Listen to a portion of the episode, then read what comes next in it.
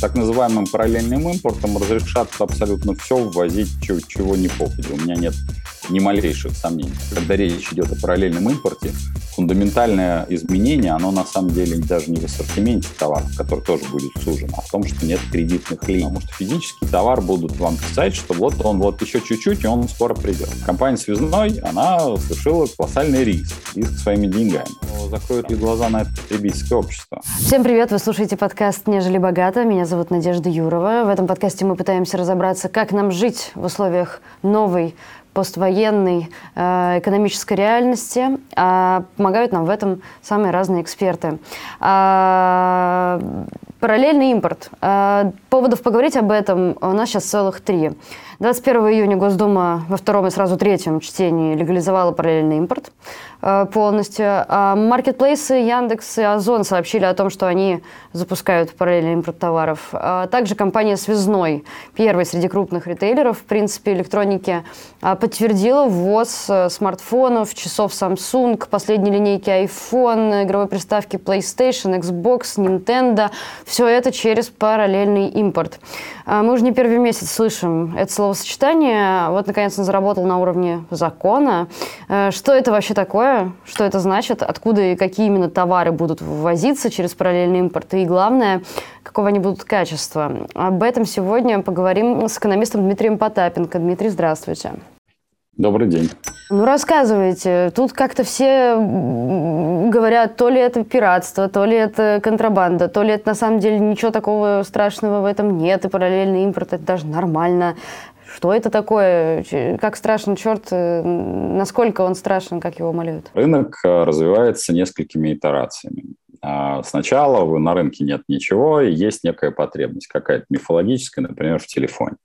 Что появляется? Появляется сказка про Садко, который на самом деле-то, если вы все сказки почитаете, то по странному стечению обстоятельств все эти герои э, непонятно чем занимались, почему оказались героями. Потому что вообще-то они чесали с каким-нибудь уже караваном, который, судя по всему, очень давно ходил с товарами, за 3-9 земель, привозил товары туда, сюда. И что этот Садков вдруг ни с того, или кто-то там, неважно кто, оказывался героем, не очень понятно, потому что, судя по всему, а, логистическая компания, которая тогда так не называлась, потому что иначе сказку мы испортим детям, а, плюс ко всему там а, купцы уже туда ходили. И, собственно говоря, товарищ Садков, в общем, мог никуда не выезжать, попросту говоря, по каталогу заказать там жар-птицу, Марию-искусницу, ну, в общем, целый список товаров параллельного каталога. Сказка ложь, да в ней намек. Значит, э, безусловно, сначала на любой э, территории появляются такие первичные э, продажи того или иного товара. То есть купцы чего-то там действительно закупают за свой счет, привозят сюда и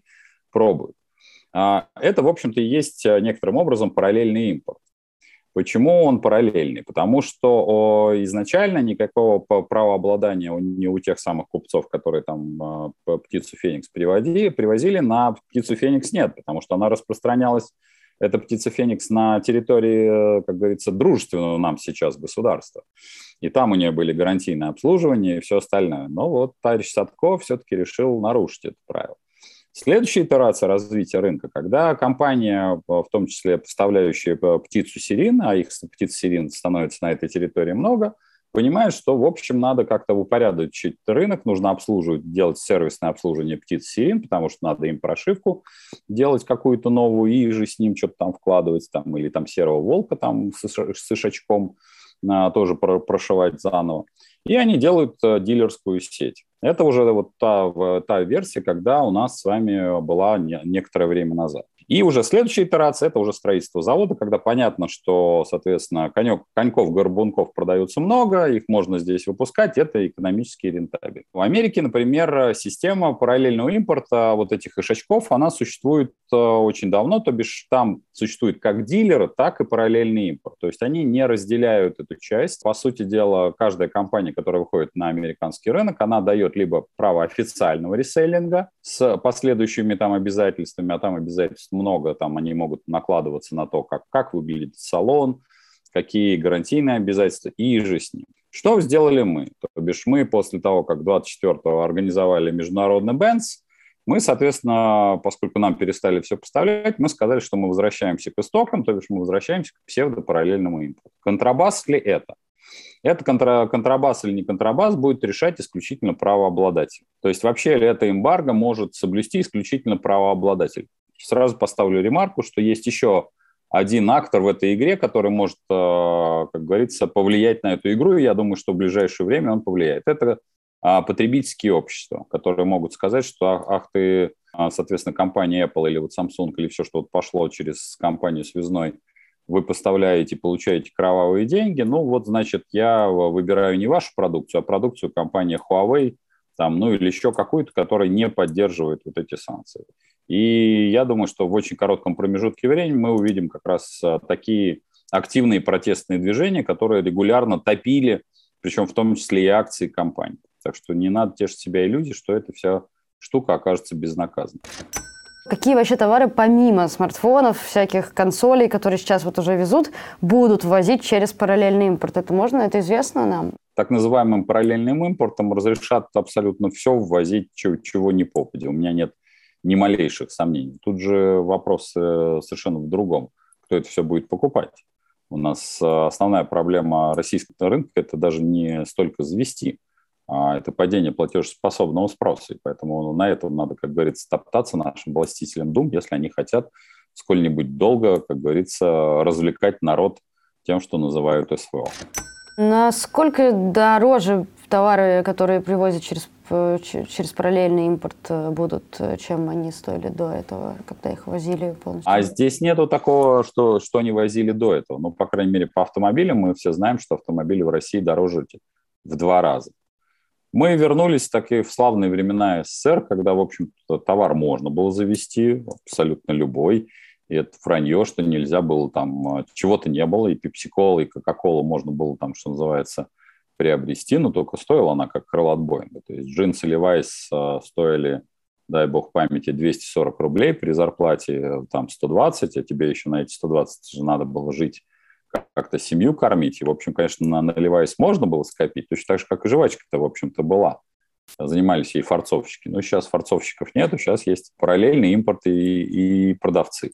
Ну, в общем, нам э, чуть-чуть еще регресс сделать, запретить вообще э, торговлю, кроме как в государственных магазинах, и вообще будет нам счастье. А кто-то вообще в России на этом заработает в итоге? Я думаю, что будут больше потери, потому что в чем разница между дистрибуцией, которой, о которой я говорил, через дилеров, а, и либо, например, смешанные дилеры, официальные там реселлеры и а, дилеры том, что в том числе и риск не продажи товара и рекламной акции на себя берет а, как раз, по сути дела, компания-производитель, компания-вендор. Есть товары, которые она как бы щупает лапкой э, дно рынка, она их завозит, отдает, э, компания эти товары представляет, рекламирует, но они могут не пойти, и она компания потом забирает. Когда речь идет о параллельном импорте, фундаментальное изменение, оно на самом деле даже не в ассортименте товаров, который тоже будет сужен, а в том, что нет кредитных линий.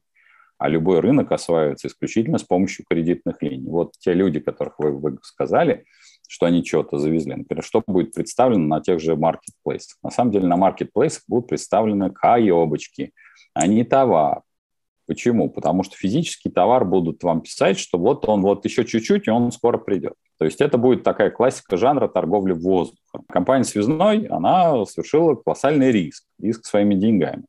Потому что она будет вынуждена, когда, а у нее будет просто кассовые разрывы, вместо того, чтобы пользоваться деньгами завода-производителя или вендора, она будет, она сейчас крутит своими деньгами. А поскольку там есть срок оборачиваемости любых финансовых средств, то что-то какие-то товары выпадут из линейки, западут в продажах, их нужно будет а, резко уценять. И это, в общем, я говорю, мы вернулись в 95 год, когда, в общем, а, был разброд и шатание, и многие товары там оставались в, на руках. У меня до сих пор, например, есть остатки видеокассет, которые уже, наверное, уж 300 раз обсыпались, но по причине того, что просто это была ассортиментная позиция, 240-минутные, соответственно, видеокассеты, они не заходили, потому что они не, не были нужны ни перепи- тем, кто переписывал, ни для домашнего видео. Стоит ли ждать того, что Таким образом, оригинальные условно товары, которые завозятся через параллельный импорт, будут смешиваться каким-то образом с совсем уж контрафактами? Будет, конечно, конечно. У вас будет не только контра... у вас будет и контрафакт физический, у вас будет и подделок огромное количество, то есть помимо контрафакта, то есть всплывет абсолютно все. То бишь здесь никто следить э, уже не будет. Если еще, ну, опять-таки, отматывая в детство мое золотое, для чего существовала горбушка и с чем там всегда боролись, в том, что ходили правообладатели, они там пытались как-то наших правоохранительных органов допинать, и это им не удавалось, я вам сразу могу сказать, чтобы, соответственно, там, а, оригинальный товар отличать от неоригинального товара, потому что а сейчас, ну, будем тоже честны, все, что касается той же самой электроники, например, воткнуть э, в, корпу, в на модерновые корпуса старое, старое, как говорится, оборудование, это наши умельцы освоят, я вас уверяю, в ближайшие просто пару-тройку месяцев. А если говорить про те товары, которые... Ну, давайте мы немножко задержимся на смартфонах. Это такая больная тема для сейчас, мне кажется, для потребителей. А, вот э, я человек, живу в России, хочу себе купить iPhone, его, знаю, что его типа привезли через параллельный импорт. А, могу ли я быть спокойна или действительно это будет кирпич через там какое-то время, когда я не смогу обновить софт, когда я даже не смогу ли его, может, вообще активизировать, даже вопрос, да? То есть э, гарантия какая-то будет ли для, на них? Вам никто ничего не обязан ну, кроме какого-то компании, которая там а, может совершенно спокойно быстро распродать по низкой цене какой-нибудь объем смартфонов и быстро исчезнуть. Когда мы сюда завозили а, так называемый грюндик, это был тоже китайский грюндик, вот, для того, чтобы, ну, поскольку потребитель э, такая зараза все-таки хочет какую-то гарантию, мы, в общем, а, договаривались с двумя, там, тремя, в общем, сервисными компаниями, где сидели паяльники – мы с ними договаривались, они нам а, штамповали так называемые гарантийные талоны по 2-3 доллара, а мы им за это отдавали практически весь бой, который привозился. Ну, потому что на самом деле а, и по выставочные экземпляры. Потому что все равно был бой на таможне, что-то там разбивалось, корпуса. Они все это забирали, использовали это на запчасти. Вот такой, в общем, как каннибализм, как сейчас у нас наблюдается в самолетах. Так что, в общем, и гарантия у вас теоретически будет, и даже вам что-то спаяет. Другое дело, что, конечно, э, ну, если вы посмотрите какие-нибудь индийские ролики на YouTube, когда э, индийские, в общем-то, ну, все персонажи могут восстановить на коленях э, колодки, там, не знаю, как аккумуляторные батареи, там, варят, сваривают чего-то. Все это будет вот такого уровня. Но, в общем, оно же работает. В Индии же, там Индия, огромный рынок, больше, чем наш даже. И там, что называется, мастера восстанавливают, льют. Да, это примитивные технологии, но это мы можем сделать. Через какие страны вообще параллельный импорт больше всего проходит? Большая часть э, как раз, э, ну, если говорить о границах, э, это переходы, конечно, китайские, казахстанские. Насколько долго это может продолжаться? Ну, то есть, типа, вдруг с Китаем тоже что-нибудь э, не заладится или нет? Может, тогда, бы, тогда у нас есть э, лучшая логистическая компания мира, запрещенный, но уже а, признаваемый Талибан, который на, свои, на своих, соответственно, а, своими караванами будет нам завозить. Так что у кого-то Майерск с этими с контейнерами, а у нас ослики и на перевалах а, с верблюдами.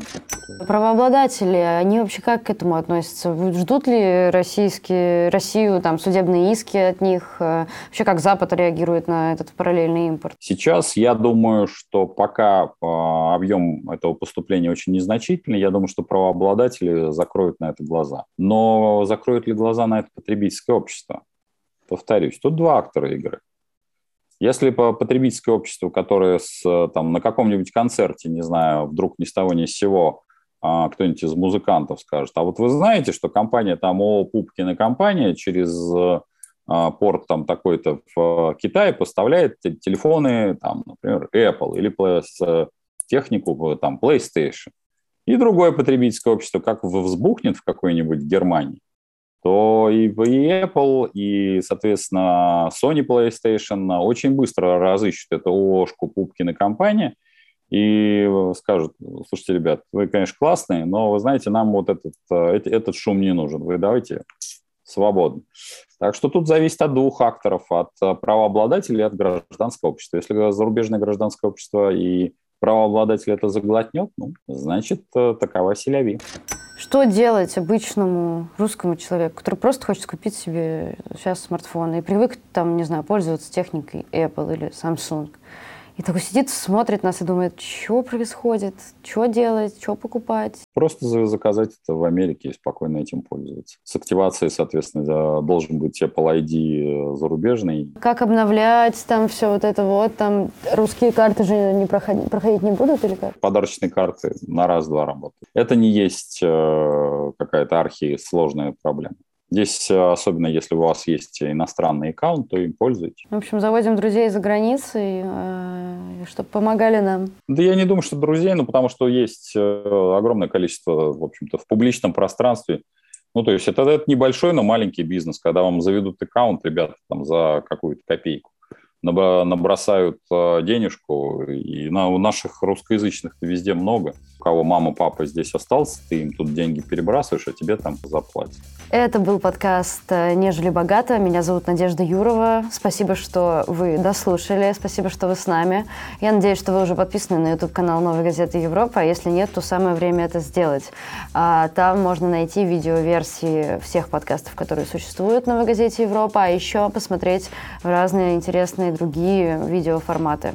Эм, если вы смотрите нас на YouTube Новой газеты Европа и уже даже подписались на нас, то, э, возможно, вам понравится слушать нас на подкаст-платформах, э, коих очень много. А ссылочки ищите в описании к этому подкасту, подписывайтесь и сможете слушать э, где угодно, как вам удобно наши выпуски самых новых и свежих подкастов Новой газеты Европа.